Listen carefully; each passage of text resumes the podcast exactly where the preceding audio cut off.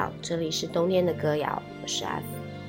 今天我们会继续前面的内容，为大家朗读《巨英国》的第一个章节的最后一个小节。这张试卷根本没有正确答案。然后呢，我们会进入到《巨英国》的第二个章节，叫做“巨婴心理共生”。呃，在这里的话呢，要先跟大家道个歉，可能今天的节目我的声音会有点奇怪。因为在这期节目到上一期节目之间的这段时间里呢，主播经历了一场有点糟糕的感冒，就先从喉咙不舒服，然后高烧低烧持续，然后整夜的咳嗽，一直到现在，可能声音还没有完全的恢复。在这里呢，也要跟大家强调一下，身体真的是一切美好事物的本钱的先决条件。嗯，也到了这个季节交替的时候啊，温差有点大。然后气候会忽冷忽暖，希望大家都能够保护好自己的身体。那么我们进入到今天的内容，这张试卷根本没有正确答案。两零零七年，我曾做过一个印象极为深刻的梦，梦中似乎回到了初中，正在参加地理考试，不过考场上全是成年人。试卷上清一色是选择题，但那些选择题的答案好像都不大正确。看着那些选项，我越来越愤怒。突然，我情绪失去控制，左手一挥，把试卷撕去了一小半。最后，我内心惴惴不安，毕竟这是考试啊，总得要通过啊。于是我低声的请求监考老师重新给我一份试卷。每个人就一份，不会有第二份。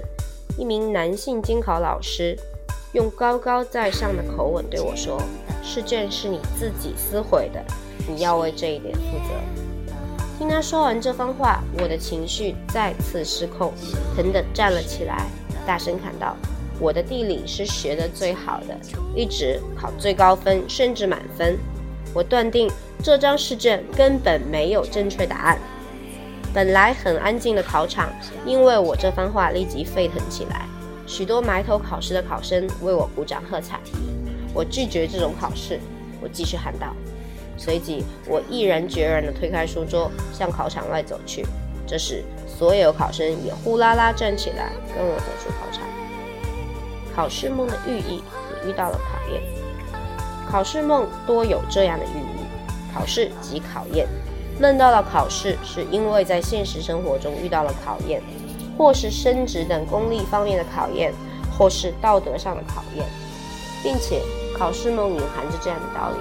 你过滤了，因为那个科目尽管在梦中考了低分，但在现实中它却是我们的优势科目，或起码也是那种经过艰苦奋斗后所通过的考试。譬如你高中时数学成绩不好，但经过努力，最后成绩上去了。但现在你常常做梦，梦到数学考了不及格，甚至零分。考试梦的焦虑滋味很不好受，但你醒来后忍不住会说：“这个梦真没道理。”我数学考试可是通过了的。这样说的时候，你对现实生活中遇到的考验焦虑程度也会随之降低。至于那种你一直没学好的科目，倒不会出现在梦中。我这个梦也不例外。初中的时候，我最喜欢地理，向来是把地理书当个故事书来一遍遍的读的。课本上所有知识点，我自然而然几乎全记住了。所以基本上地理都会考班里最高分，满分也不稀罕。不过我所了解的考试梦，做梦人在梦中很担心自己通不过考试，而且最后也都是考不及格，甚至零分的。像我这样在梦中就理直气壮的斥责考试没道理的，我自己还没有听说过。那么这是为什么呢？一切都是为了儿女的虚妄。我自己很清楚答案。知道这个梦和我在天涯论坛上开的一个帖子有关。这个帖子的题目是“谎言中的 Number One”，没有父母不爱自己的孩子。几年时间内，它都是天涯杂谈的一个热帖，很多回复非常精彩。做这个梦的那天晚上，我打开这个帖子，看到了网友繁华成落叶的回复。他在反思一个看似伟大的句子：“一切都是为了儿女。”他写道：“我也一直在想这类事。那么多人，好古怪。”他们自己为啥不好好活？为啥硬要把自己的生命价值附着在别人身上？别人荣，他们便荣；别人失败，他们便失败。仔细一想，简直是变态。每个人的光荣或耻辱，为什么不由自己来定？为什么要放弃？很多人爱说一切都是为了儿女，那儿女又为谁呢？如果儿女也继承相同的想法，往往如此，也说一切都是为了儿女，那不就是老鼠会？不就是传销？不就是谎言一堆吗？一环扣一环，生命的价值在一堆看似高尚的选择中，指向终极的虚空。他继续反思说：“几年前回家乡和一个女同学见面，她的话让我吃惊的很。她很满足的看着自己七岁的儿子说：‘我儿子很聪明，我要好好培养他，我的希望全寄托在他身上了。’为何我吃惊？因为他是个编辑。我有时和人聊天说。”中国为何发展不起来？你看看，父母一心培养个上大学的、学问好的，就算大学毕业没几年，父母催着结婚嫁人、生孩子，然后这个被父母培养的人又开始把希望寄托在下一代，开始培养，哪有心思和精力去做自己该做的？有次我开玩笑跟女友说：“你干嘛这么费心费力的去培养你的女儿？什么钢琴，什么画画，什么舞蹈？”到了她二十多，又得开始培养她自己的下一代，你培养他没起到太大的作用嘛，还不如用那些钱培养自己。这两段话给了我很大的震撼。虽然我一直在想类似的问题，但从来没有分析的这么清楚。不过关于这个主题，我心中已攒了千言万语，而繁华成落叶写的这些文字，宛如一石激起千层浪，把我这千言万语都激活了。并且，它们就好像在一瞬间发生了巨大的化学反应，融为了一个整体。而以前脑子里还残余的一些僵化的想法，也在这一瞬间再一次崩塌。这就是我那个梦的含义。梦将我惊醒，而醒来一刹那，我就明白，它表达的正是我当天晚上的反思。父母不应把生命的意义放在孩子身上。什么反思呢？就是利他与利己。集体主义与个人主义，长久以来，我们的文化将利他和集体主义捧上神坛，而一直将利己和个人主义视为邪恶。我们认为，利己和个人主义意味着自私自利和自我中心，而利他和集体主义则意味着自我牺牲和奉献。这个逻辑具体到生活中，就成了这样的人生观：我要为别人活着。但问题出来了，我为你活着，你配得上吗？于是我会紧紧地盯着你，看看你是否值得我付出。因此，我势必会变得很挑剔，而且我们会轻易地看到我把一切付出都给你了，但看看你，缺点到处都是啊。那么反过来，你既然也是为我活着，一样会挑剔我。结果，我们这个社会大家都非常挑剔，很容易盯着其他人的道德缺陷说三道四，而我们也特别爱凑到一起讲其他人的流言。这个逻辑进入家庭，就发展出了我们最常说的一句话：一切都为了孩子。但这陷入了繁华成落叶所说的荒诞中，一代为了下一代而活，下一代又为了下下一代而活，结果每一代人都没有为自己而活，都没有很好的去创造独特的精神财富和物质财富，很少活出自己的精彩来。于是，一环扣一环，生命的价值在一堆看似高尚的选择中，指向终极的虚空。这很像传销，传销的宗旨就是利用“我的一切都是为了你考虑”的逻辑，将本来价值很低的东西卖个高价，但谁都没好好的去创造。并且，当父母喊出“一切都是为了孩子”时，很容易导致一个恶果：大人们将自己的生命价值捆绑在孩子身上。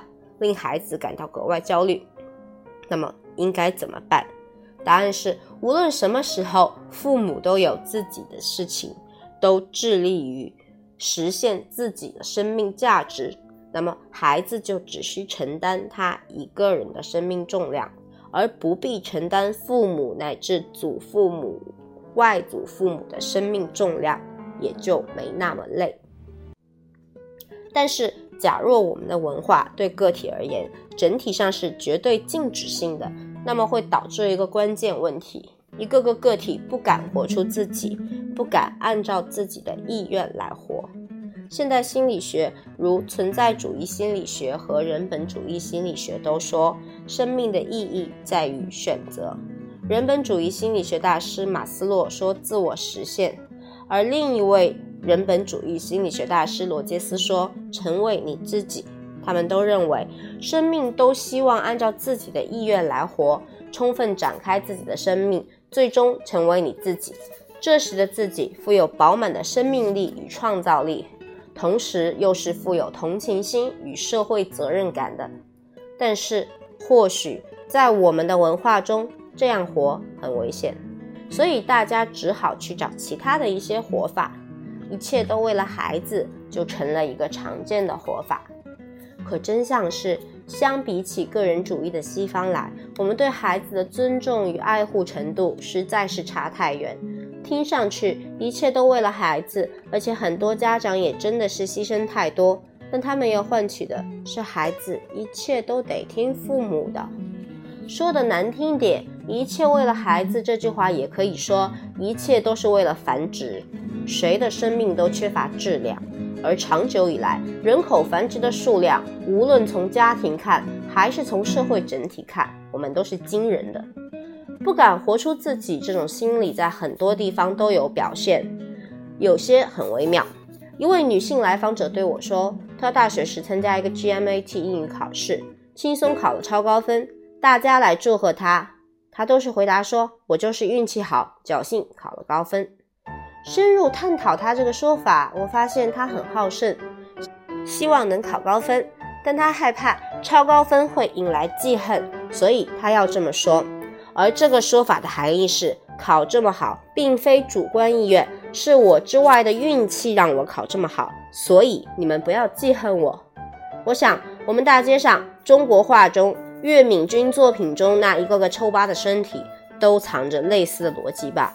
我不敢活出自己，伸展自己，我怕被记恨、被惩罚，所以要找各种借口，说为了别人我才这么活。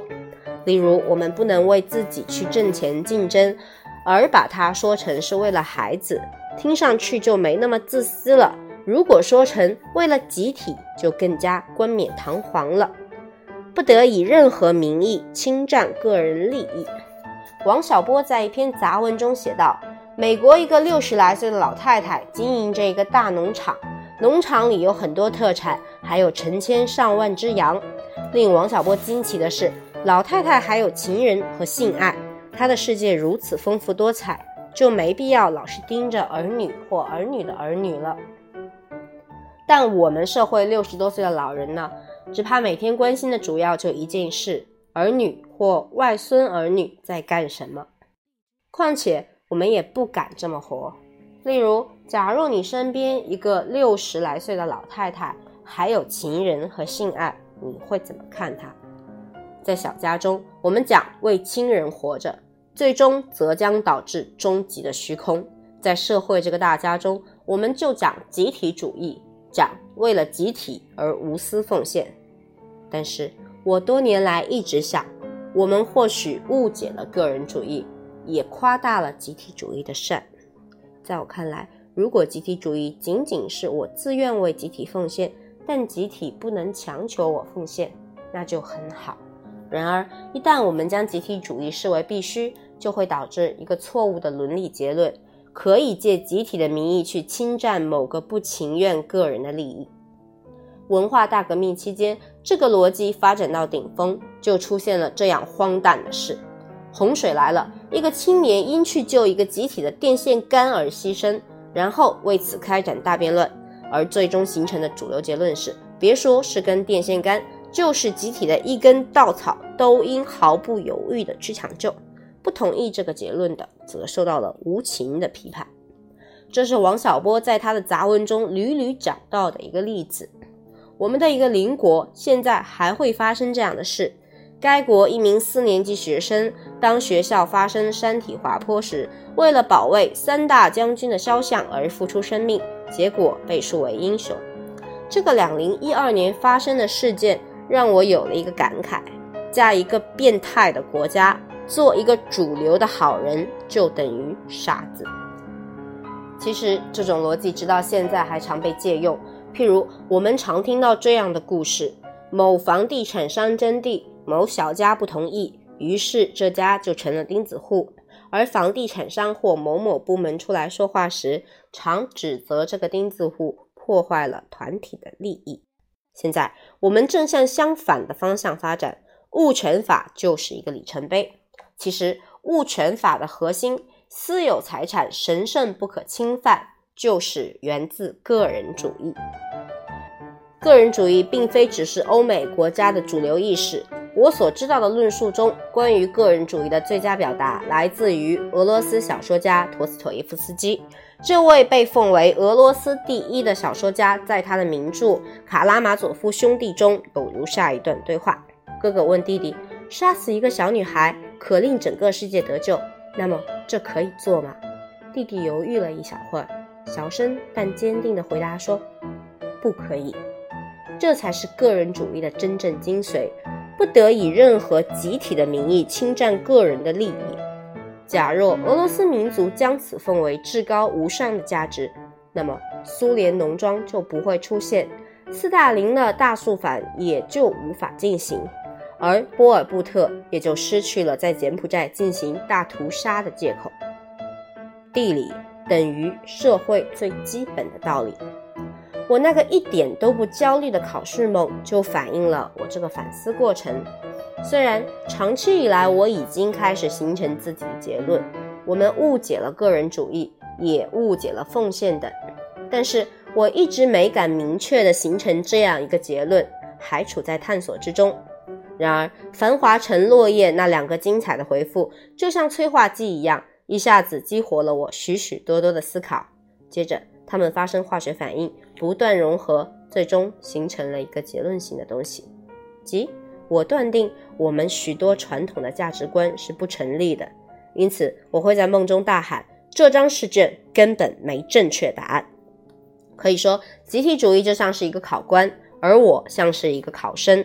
这个考官给我出的各种选择题，都要求我必须按照集体主义的活法来活，但我觉得都不对，所以最后喊出。这张试卷根本没有正确答案，因为正确答案就是成为你自己。梦中考试科目的选择也非常精妙，地理可理解为大地之理，象征着社会最基本的道理，并且我中学六年中，尽管除了英语，其他科目都曾成为班级最好，但我最喜欢、最有把握的就是地理。如果换成其他科目，我都没那么足的底气。可以理直气壮地说，这张试卷根本就没有正确答案。至于最后那句话，我拒绝这种考试，也反映了我那天晚上的一个感觉。我觉得自己的确可以跳出很多传统价值所编织的网，能用一个更幸福的价值观体系来看待人性和我们这个社会了。第一章节就此结束，在之后的一段时间里呢，我们会一起分享去英国的第二个章节，叫做巨婴心理共生。那第二个章节会稍微有点长，在这本书里呢，是从四十五页到第一百四十页，一共占据了九十五页的内容，呃，里面的。小节内容呢，基本包括都在找妈、中国文化的实质、中国人的情感模式是都在找妈、妈宝男是怎么形成的？呃，这个的话，我觉得很多女生会比较感兴趣吧。然后还有一些当婴儿照顾、当女生崇拜，哦，还有皇帝梦、特权梦都是巨婴梦。我们如何沦为互害型社会？女鬼、女妖与无语男等等等等，一个比较有意思的章节。因为喉咙实在是非常不舒服，估计这一期节目大家听的也比较难过，所以说今天就先和大家聊到这里，我们在之后的时间里面再见，拜拜。